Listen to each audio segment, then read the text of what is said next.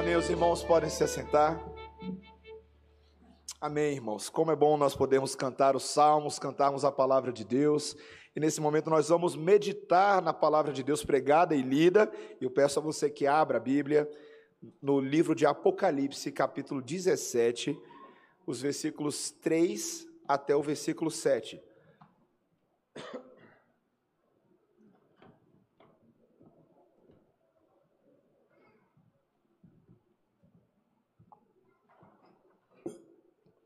Apocalipse 17, os versículos 3 e, e na meditação, no estudo dessa manhã, nós vamos estudar principalmente a segunda metade desse versículo 3 até o versículo 7. Eu peço que você ouça com atenção a leitura desses versículos.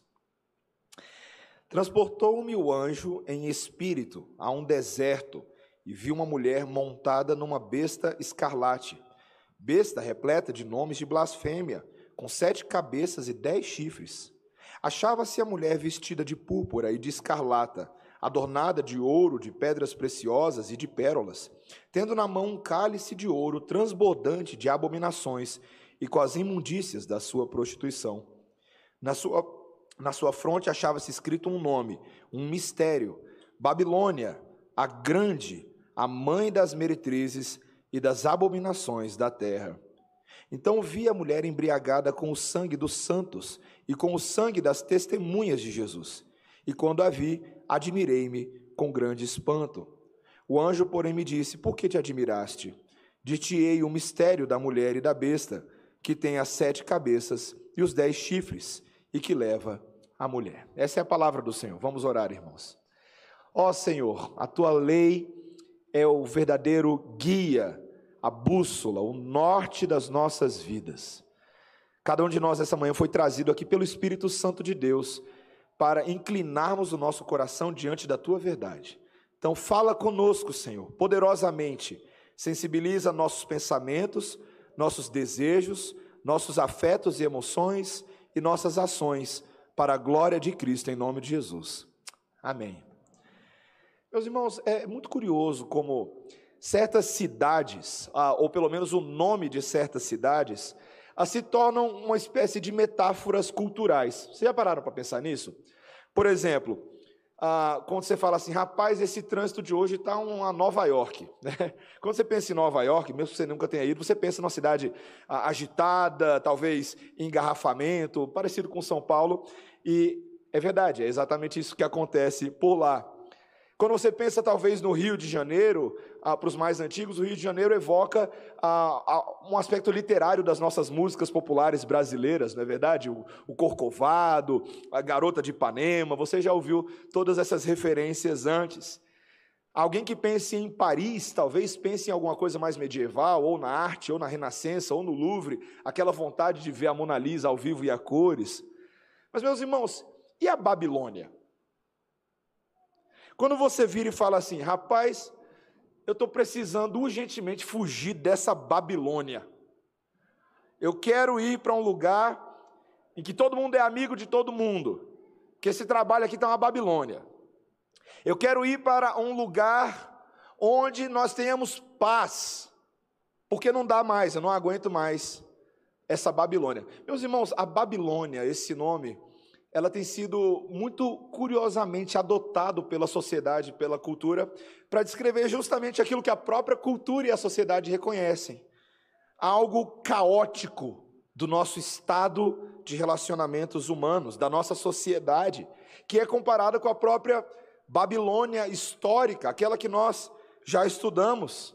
E às vezes a gente fala, a gente descreve os nossos dias, descreve a confusão de problemas, ou a fusão de problemas, é pandemia, é governo, é política, é economia, são relacionamentos quebrados fora, dentro de casa. A gente descreve tudo isso como uma grande Babilônia, uma grande balbúrdia.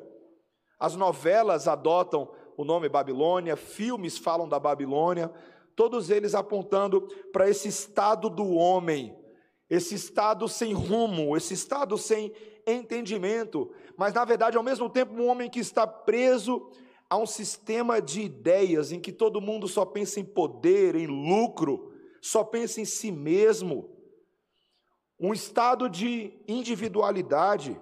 em que as pessoas esquecem muitas vezes a importância do próximo nas nossas vidas e, sobretudo, esquecem-se de Deus, porque a Babilônia é algo que nos dá a sensação de que nós somos autossuficientes, de que nós não precisamos de mais nada, de que nós nos bastamos e assim nós vamos conduzindo nossas vidas. Meus irmãos, o espírito da Babilônia é altamente ateísta e se esquece do verdadeiro Deus. Esse texto de hoje, meus irmãos, vai falar que isso não é apenas uma metáfora, que isso é uma circunstância espiritual real com a qual cada um de nós, como crentes e como igrejas, como igreja, somos chamados a lidar. E nesse texto de hoje, meus irmãos, ah, de forma breve, nós não vamos nos estender muito, porque nós estamos estudando todo o capítulo 17, mas por partes, os irmãos estão vendo que estamos olhando alguns detalhes, ah, mas nós veremos que há sim um levante dos sistemas desse mundo, e os crentes, assim como Daniel, Sadraque, Mesaque e Abidinego na Babilônia, precisam aprender a não se contaminar, a não se seduzir, a entender o seu chamado, muitas vezes nas relações babilônicas desse mundo. Meus irmãos, primeira coisa que eu quero ver com os irmãos no texto é que existe um conluio entre sistemas econômicos mundanos e forças das trevas. De novo, existe um conluio entre sistemas econômicos mundanos e forças das trevas. Vamos ler aqui novamente os versículos 3 e 4. Preste atenção na leitura do texto. Transportou-me o anjo em espírito a um deserto e vi uma mulher montada numa besta escarlate, besta repleta de nomes de blasfêmia, com sete cabeças e dez chifres. Achava-se a mulher vestida de púrpura e de escarlata, adornada de ouro, de pedras preciosas e de pérolas, tendo na mão um cálice de ouro, transbordante de abominações e com as imundícias da sua prostituição. No início do capítulo 17, meus irmãos, nós começamos a compreender a identidade maligna e sedutora dessa mulher. Essa mulher que ah, nós vamos mostrar aqui, que ela representa justamente o sistema desse mundo, mas antes da gente falar da mulher, veja que aqui nesse texto, ela está montada, no versículo 3 diz que ela está montada em uma besta escarlate cheia de nomes blasfemos, com sete cabeças e dez chifres. Meus irmãos, essa besta, o retrato dela é idêntico àquela que nós vimos no capítulo 13, versículo 1. É uma besta que já era também profetizada lá em Daniel, capítulo 7. Nós estudamos o livro de Daniel. Uma besta que é o próprio Satanás que é a própria encarnação do mal. E as suas cabeças e chifres representam a maneira como o príncipe das trevas ah, aprisiona reis e governos nesse mundo, e esses reinos malignos passam a perseguir o povo de Deus como representantes das trevas. Você sabe que no livro de Apocalipse nós temos falado continuamente que a maneira como o maligno se manifesta nesse mundo muitas vezes é dominando príncipes, reis, tiranos e fazendo deles instrumentos de morte, instrumentos de desesperança. E aqui, meus irmãos, novamente nos, nós vemos que os nomes blasfemos estão nessa besta. Lembra que esses nomes blasfemos são aquelas afrontas contra Deus. A blasfêmia é tudo aquilo que afronta a autoridade de Deus e traz para si supremacia, reivindicação de governo, de soberania. O que Satanás tenta fazer, meus irmãos, é tomar o lugar de Deus e se fazer passar por ele. Mas o que é interessante, meus irmãos, é que essa besta aqui, eu não sei se você percebeu, esse texto, essa besta é o cavalinho da mulher. O texto diz que ela, na verdade, está montada na besta. Essa é a primeira vez no livro de Apocalipse, meus irmãos, que essa cena aparece. Até agora nós íamos falando da besta, da besta, da besta, mas agora de repente essa mulher está montada sobre ela. E isso conota a aliança que essa mulher tem com o seu animal que ela domestica, com quem ela se relaciona. Essa mulher agora, meus irmãos, representa o mundo ímpio que trabalha com um, um estado social, com a cultura, com a economia para perseguir os cristãos.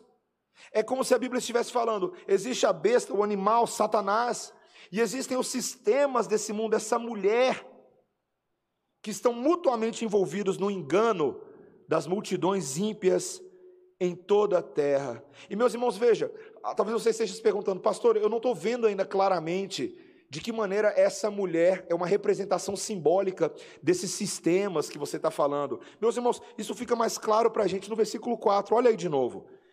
Porque ele fala que essa mulher se acha vestida de púrpura e de escarlata, adornada de ouro, de pedras preciosas e de pérolas, tendo na mão um cálice de ouro transbordante de abominações e com as imundícias da prostituição. Meus irmãos, aqui os comentaristas se dividem sobre a, a, visão de João. Claramente ele está vendo essa mulher, mas ele sabe também que ela é um símbolo, ah, talvez de no passado, ah, imperadoras, imperatrizes, rainhas, a semelhança de Jezabel, que tantas vezes se gloriavam nas suas riquezas, nas suas posses, e faziam dessas coisas instrumentos de opressão. Meus irmãos, a gente sabe que a própria Babilônia na Bíblia é descrita como uma mulher assim, e veja que aqui ela está vestida de púrpura. Púrpura era um negócio caro, tá, meus irmãos? Assim, não é qualquer roupinha que você compra na feira ali do Goiano, não, tá? Era um negócio caro de usar. Não era qualquer pessoa que tinha acesso a esse tipo de coisa. Muitas vezes era, eram as elites estabelecidas que tinham dinheiro suficiente para a, adquirir púrpura em abundância. Não somente isso, as cores escarlata. Aqui também fazem alusão a essas vestes finas. Ela está adornada com ouro, com pedras preciosas e pérolas. Em outras palavras, ela está toda empiriquetada. Ela está toda maquiada. Ela está toda bonita. Mas é uma beleza de morte. É como se ela fosse uma, uma aranha sedutora e malvada. Mas eu vou falar disso um pouco mais depois. Meus irmãos, as roupas, os seus trajes, são uma alusão, e aqui a gente precisa entender como é que a Bíblia fala dessas alusões. A Bíblia vai mostrar, por exemplo, nos profetas Ezequiel e Jeremias, que as roupas são produtos ah, dos, das relações econômicas, das relações comerciais entre nações. Ou seja, essa mulher está envolta nesses produtos, ela é identificada como uma espécie de sistema comercial próspero e na mão dela ela tem uma taça de ouro, que também é outro item de riqueza. Quantas taças de ouro você tem no seu armário da cozinha? Não é bem assim, né? Mas nessa taça de ouro belíssima, ela contém ali dentro impurezas, abominações. Essa palavra abominações, que é uma referência às idolatrias. Você precisa se lembrar de como a Babilônia funcionava. Nós temos, por exemplo, na Babilônia, aquele antigo rei chamado Nabucodonosor, não é verdade? Nabucodonosor, meus irmãos, não era somente um rei rico. Ele adorava pegar as riquezas dos outros povos, usurpá-las e trazê-las para dentro dos seus templos pagãos. Uma das coisas, por exemplo, que ah, Nabucodonosor fez quando ele saqueou Jerusalém foi pegar os itens do templo de Jerusalém e trazê-los, furtá-los. E agora transformar aqueles itens que antes eram usados na adoração a Deus, são consagrados à adoração de ídolos. E o sistema econômico da Babilônia, o poder financeiro da Babilônia, era todo voltado para esse tipo de adoração. Meus irmãos, quantas vezes os fatores econômicos na história foram usados para incitar a idolatria? E esse sempre foi um desafio que a igreja do Senhor enfrentou em todas as eras. Mesmo lá naquele período da Ásia Menor, vamos lembrar, cada, cada guilda comercial tinham seus deuses patronos. E os membros das guildas comerciais homenageavam esses deuses em seus templos pagãos. Muitas vezes a adoração era dirigido, dirigida a um busto de César ou a qualquer outro imperador. Meus irmãos, esse era um desafio grande. Veja, antes, antes de avançar, avançar nessa nessa ilustração, no nosso segundo ponto, eu quero apenas mostrar para você o contraste entre essa mulher aqui e aquela mulher que é apresentada como uma cidade que gera o povo de Deus. Nós já vimos antes no capítulo 12 que existe uma mulher que gera o povo de Deus, que está fugindo, tentando se salvar, esse povo peregrino, esse povo da diáspora, de onde vem o Messias, Aquela era a mulher que representava o povo de Deus, mas essa mulher, em contraste, essa cidade é uma cidade dos homens, é uma cidade deste mundo. E meus irmãos, tolo é o crente ou aquele que diz que crê em Deus e não percebe o conluio que existe entre sistemas econômicos e idolatria de demônios. Meus irmãos, eu digo isso e eu sei que eu vou pisar no pé de muita gente ao fazer a afirmação que eu vou fazer aqui agora. Mas eu não estou nem aí, tá, meus irmãos? Nós aqui no Ocidente, nos nossos sistemas, a gente adora bater no peito e dizer que nós temos certos valores econômicos e nós não temos outros valores que nós consideramos os outros idólatras. Então, por exemplo, a gente fala, graças a Deus nós não somos marxistas, não é verdade? Graças a Deus a gente não vive numa nação socialista, alguém poderia tentar dizer isso. Nós devemos cultivar o capitalismo, a liberdade de mercado, a lei da oferta e da procura. E meus irmãos, a gente começa a bater no peito e a gente começa a idolatrar essas coisas. Como se, e aqui que vai doer, como se o capitalismo como sistema econômico fosse neutro de relações ideológicas e conexões que visam capturar os nossos corações. Meus irmãos, idolatria de sistema econômico, seja A, B ou C, não é o seu chamado nesse mundo. O seu chamado é ser crente e julgar todas as coisas, e analisar, e discernir, e entender, e não cair na ladainha desse mundo. Cuidado, meus irmãos. Cuidado quando nós exaltamos políticos, economistas, quando seguimos nas redes sociais pessoas que são verdadeiros gurus das finanças quando nós nos deixamos levar pelos valores desse mundo e queremos agora enriquecer a todo custo, não importa o que, e a gente começa a usar até argumentos bíblicos para falar, ah, mas pastor, o trabalho é bom, Deus quer que nós sejamos produtores de riqueza. Sim, é claro que sim, meus irmãos. A Bíblia fala dessas coisas, mas uh, o, o tesouro do homem deve estar em Deus. A partir do momento que ele transforma Deus, ele tira Deus do seu trono e coloca os seus os seus objetivos finais, pessoais, como alvo, nosso coração se perde nesse mundo. Meus, meus irmãos, o que, que adianta você ser? O que, que adianta você ser um capitalista que ganha o mundo inteiro e perde sua alma?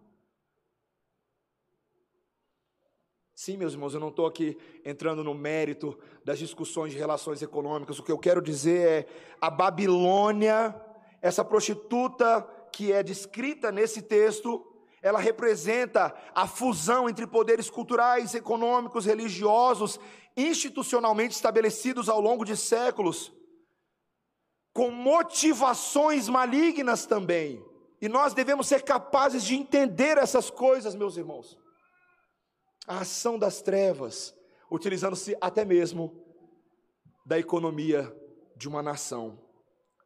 Meus irmãos, o que o texto vai deixar claro é que não somente isso é algo que nós precisamos reconhecer, esse conluio que existe de Satanás ao se utilizar de sistemas econômicos, mas que, em segundo lugar, todos aqueles que não aderirem ao conluio serão excluídos neste mundo. Os crentes que entendem esse conluio e não seguem nos termos do conluio serão perseguidos, exterminados e excluídos. Veja o que diz o versículo 6.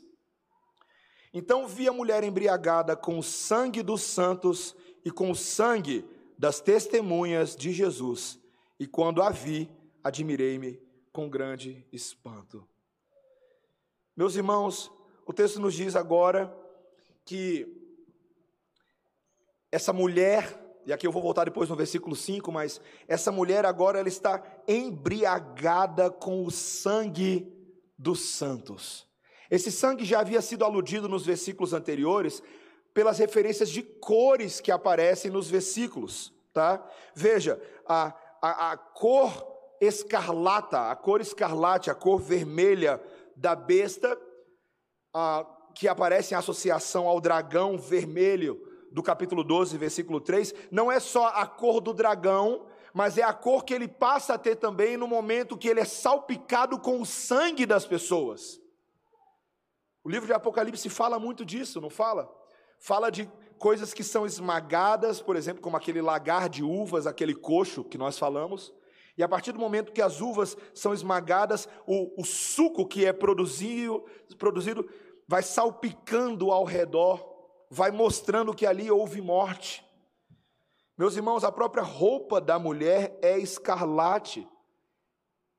Ela é escarlate, o dragão é escarlate, todos os dois estão juntos na perseguição aos santos.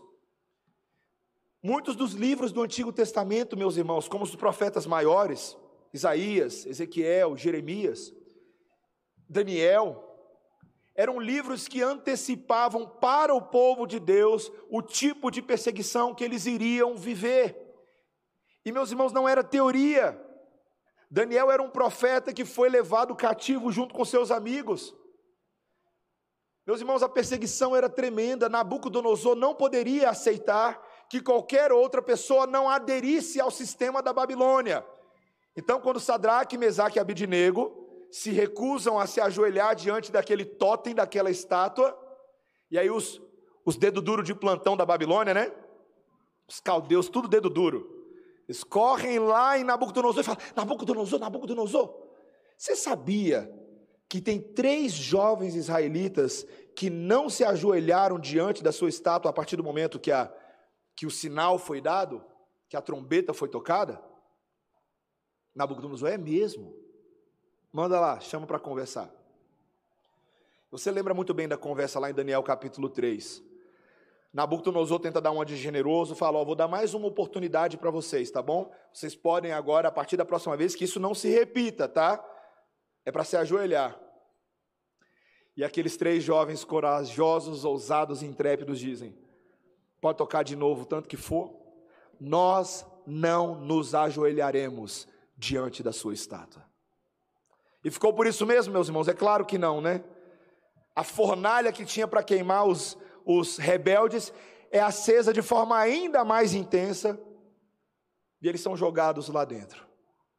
Meus irmãos, perseguição é algo real. Talvez você fale assim, ué, ah, pastor, assim, eu não sei se a gente vai passar por isso nesse mundo, Deus nos livre que a gente passe por isso, e a gente espera, meus irmãos, que a gente não tenha que passar por esse tipo de perseguição. Mas existem perseguições muito mais sutis. Ao longo da história da igreja, uma das que a gente vê é o ostracismo.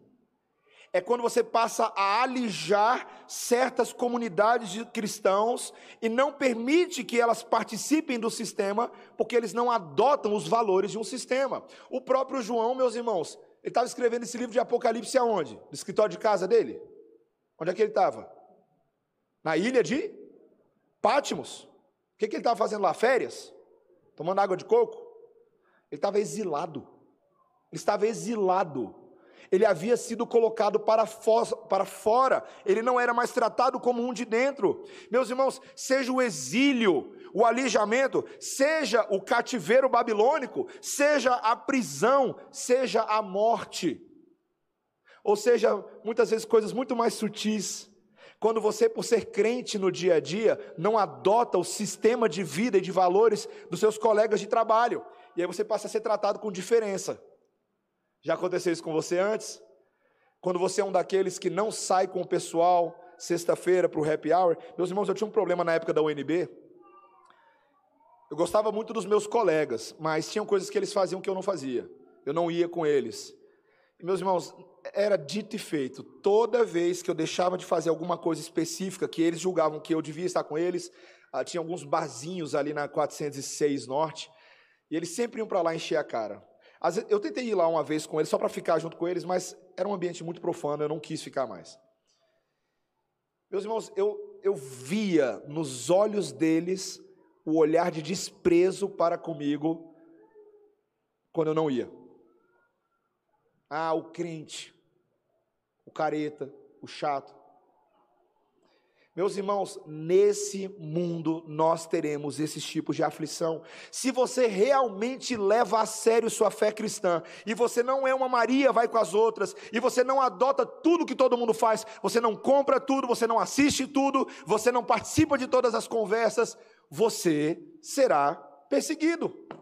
Ponto faz parte da nossa identidade. Meu irmão, é melhor você aceitar logo o que é mais fácil, tá? Aceite logo o que é mais fácil. Porque há quem fique muito ressentido e até tenta justificar no coração: poxa, mas eu gosto tanto daquela pessoa. Sim, mas você é luz e às vezes ela é trevas. Você é sal da terra e às vezes ela não compartilha da sua fé. O que você vai fazer? Você vai negociar a sua fé para se tornar semelhante a outros? Você vai dar uma torcidinha na Bíblia e vai tentar interpretar que quando Paulo disse: Me tornei fraco para com os fracos a fim de alcançá-los, você vai dizer que Paulo começou a pecar e se tornou pecador com outros para alcançá-los? Meus irmãos, muitas vezes o problema não está só nas práticas, tá? Eu não estou falando aqui que. Ah, eu não estou jogando uma condenação sobre aqueles crentes que gostam de ir para um lugar diferente para tomar alguma coisa. Não é esse o ponto. O ponto são a, a motivação dos corações e as associações que nós temos nesse mundo. Esse é o problema, meus irmãos. Cristãos têm sido perseguidos em todas as eras, eles continuarão sendo perseguidos até o dia de Cristo. Nós seremos, o Senhor Jesus Cristo disse que quando ele veio, ele veio para trazer espada, e às vezes essa espada vem dentro da própria casa, nos relacionamentos entre pais e filhos. Meus irmãos, quantos de vocês de vez em quando compartilham comigo, falando, pastor, está difícil lá dentro de casa? porque eu sou crente, o meu pai não aceita que eu seja crente, ele não gosta que eu vá para a igreja, ele me vê lendo a Bíblia, ele faz chacota comigo. Meus irmãos tiram com a minha cara, não me convidam para viajar com eles, porque eu sou o crente. Meus irmãos, dói, dói muito perder o apreço da sua própria família. E meus irmãos, não há fórmula mágica que a gente possa fazer muitas vezes. O que a gente deve fazer é chorar com os que choram, compadecer, orar junto, é dar o ombro e falar: vem cá, que eu vou chorar com você. Eu sei que é difícil, meu irmão, mas aguenta firme. O Senhor Jesus Cristo disse: No mundo tereis aflições, mas tem de bom ânimo, eu venci o mundo. E meus irmãos, uma solução ainda melhor, e eu quero falar isso para você que é crente, está aqui hoje de manhã. Ao seu redor, aí nesse momento, tem pessoas que estão sofrendo por rejeição familiar, rejeição dos seus cônjuges, rejeição dos seus pais, rejeição dos seus colegas de trabalho, rejeição do pessoal da sua quadra, por serem crentes. Está acontecendo. Não faça vista grossa. E sabe qual é a melhor maneira de você não fazer vista grossa? Torne-se para essa pessoa a família que ela precisa. Seja o pai dela, seja a mãe dela, seja o irmão, seja o amigo. Abrace essa pessoa, convide essa pessoa para sua casa, tome um café com ela. E, e, e, no caso extremo, porque nós vivemos casos extremos, nós temos pessoas que já foram colocadas para fora de casa, aqui na igreja. Ofereça a sua casa Ofereça um colchão, um sofá, um edredom, ofereça a sua mesa da cozinha, ofereça a sua geladeira. Meus irmãos, sejamos crentes uns para com os outros. Porque até o dia de Cristo, quando ele voltar, ele vai perguntar: haverá fé na terra? Essa é a fé. Essa é a fé. Cuidar dos órfãos, das viúvas, a verdadeira religião. Meus irmãos, em último lugar, ainda que haja perseguição, cada um de nós, em último lugar, devemos atentar para a sedução que a Babilônia exerce sobre os nossos sentidos espirituais. De novo, em último lugar, devemos atentar para a sedução que a Babilônia exerce sobre os nossos sentidos espirituais. No versículo 7 acontece uma, uma coisinha muito pequena, que parece sem importância, mas eu quero mostrar para você. Veja aí o versículo 7. O anjo, porém, me disse: Por que te admiraste? Dir-te-ei o mistério da mulher e da besta que tem as sete cabeças e os dez chifres e que leva a mulher. Hoje a gente não vai falar do mistério, isso é para a semana que vem. Mistério, né?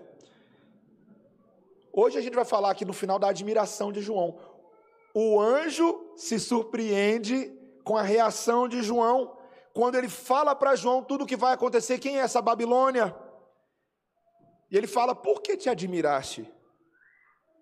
Meus irmãos, a resposta de João à visão da mulher é de grande espanto.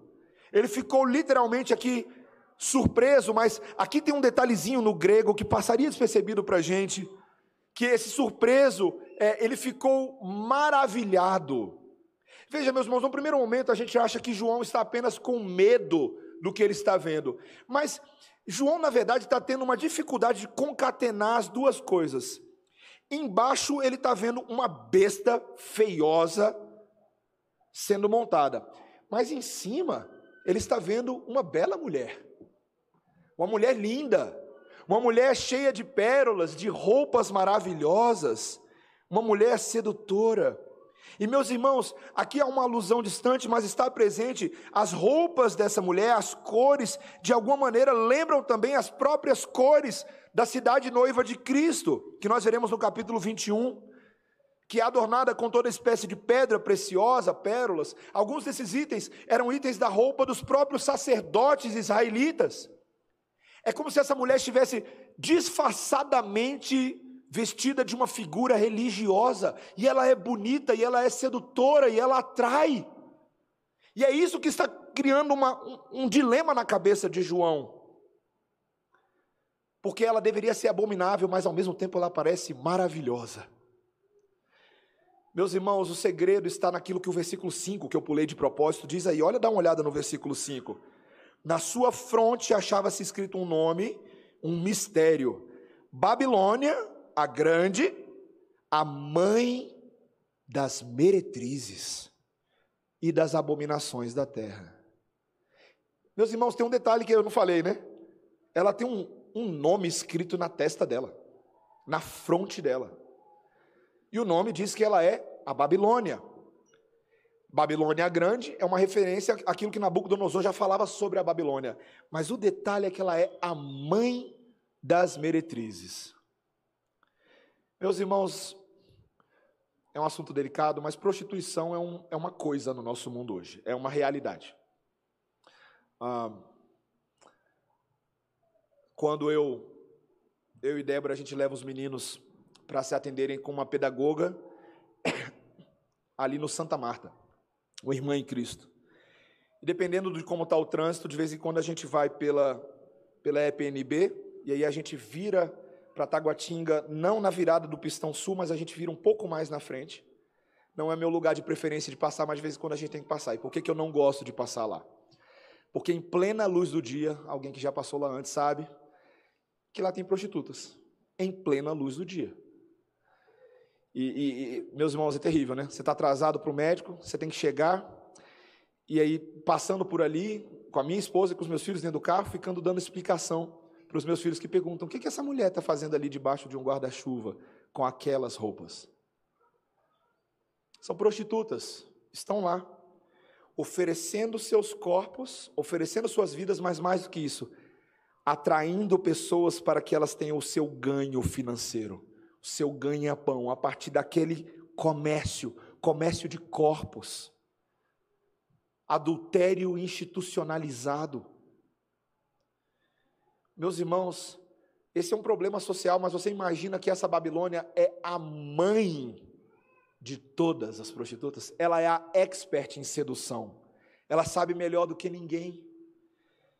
Meus irmãos, e é por isso, e aqui eu sei que é difícil entender isso, mas é por isso que João está balançado, porque de alguma maneira ele olha para essa mulher, e essa mulher exerce influência, sedução, poder sobre ele. O livro de Provérbios fala sobre a mulher adúltera. E você lembra que naquele livro de Provérbios, os primeiros capítulos, capítulo 3, capítulo 5, capítulo 7, o pai está conversando com o filho e fala: Filho, cuidado, cuidado com aquele tipo de mulher, na visão de Provérbios, de sabedoria ali, que fica à porta de casa e quando o, o incauto passa, vivendo sua vida de qualquer maneira, ela fala: Venha, entre na minha casa, eu preparei uma cama para a gente, com, com linho, com coisas maravilhosas, um ambiente gostoso, e ali nós teremos intimidade. Meus irmãos, o que é interessante é que esse texto não está falando apenas da atividade sexual das prostitutas, mas está falando da habilidade de sedução para com o povo de Deus. Esse é o ponto. Nós, como crentes, temos um Deus do nosso lado, mas ao mesmo tempo devemos fazer uso da graça e do poder de Deus para não permitirmos que o nosso coração seja seduzido por esse mundo. Meus irmãos, a gente tem que ter tanto cuidado sobre isso. Eu e você que somos crentes seremos tentados nesse mundo. Como é que eu sei disso? Porque Jesus foi tentado em todas as coisas. Se Jesus, que era Deus, a ele foram direcionadas tentações, você acha que não vai acontecer com você? Vai, meu irmão, minha irmã. E essas tentações às vezes vêm das maneiras mais sutis, não somente daquelas que a gente sempre acha que o homem ou a mulher vai cair, como casos adulterinos, mas é a tentação de você negociar a sua fé no ambiente de trabalho, de você fazer vista grossa, de você colocar de lado a sua ética, de você apenas se trajar como as pessoas desse mundo só porque todo mundo se veste assim, de você ouvir as mesmas coisas, de apreciar os mesmos produtos. Meus irmãos, nós como crentes precisamos ser capazes de exercer crítica sobre aquilo que acontece. Por quê? Porque eu e você somos chamados para discernir o mal. Discernir o mal. Você e eu, será que nós temos aumentado a nossa consciência sobre a forma como as instituições usam a informação. Eu lembro que na época da faculdade, eu estudei comunicação, meus professores não eram crentes. Mas o assunto que eles falavam parecia muito coisa de crente. Em publicidade e jornalismo, uma das áreas que a gente estuda é a área da análise do discurso, análise de conteúdo. Em outras palavras, é a habilidade de você de ler um discurso e perceber nas entrelinhas e por trás daquele discurso o que é que motiva aquelas palavras. Quais são os interesses, né? Porque a gente pensa, a gente entra na faculdade tão inocente, gente. Eu vou ser um jornalista imparcial, neutro. Meus irmãos, nesse mundo não existe ninguém que seja imparcial. Ninguém. Jornalismo imparcial, desculpa, não existe. Todo mundo tem uma leitura de fatos e de realidades, todo mundo tem uma cosmovisão, todo mundo tem valores que norteiam a prática das nossas profissões. O ponto não é que as pessoas sejam parciais. A pergunta é para qual lado a gente cai. Essa é a pergunta. Você cai para o lado da mentira, do engano, ou você cai para o lado da verdade? Você ouve qualquer coisa e aceita, ou você critica, analisa, conversa com gente que é mais sábia que você, busca a sabedoria na multidão dos conselheiros.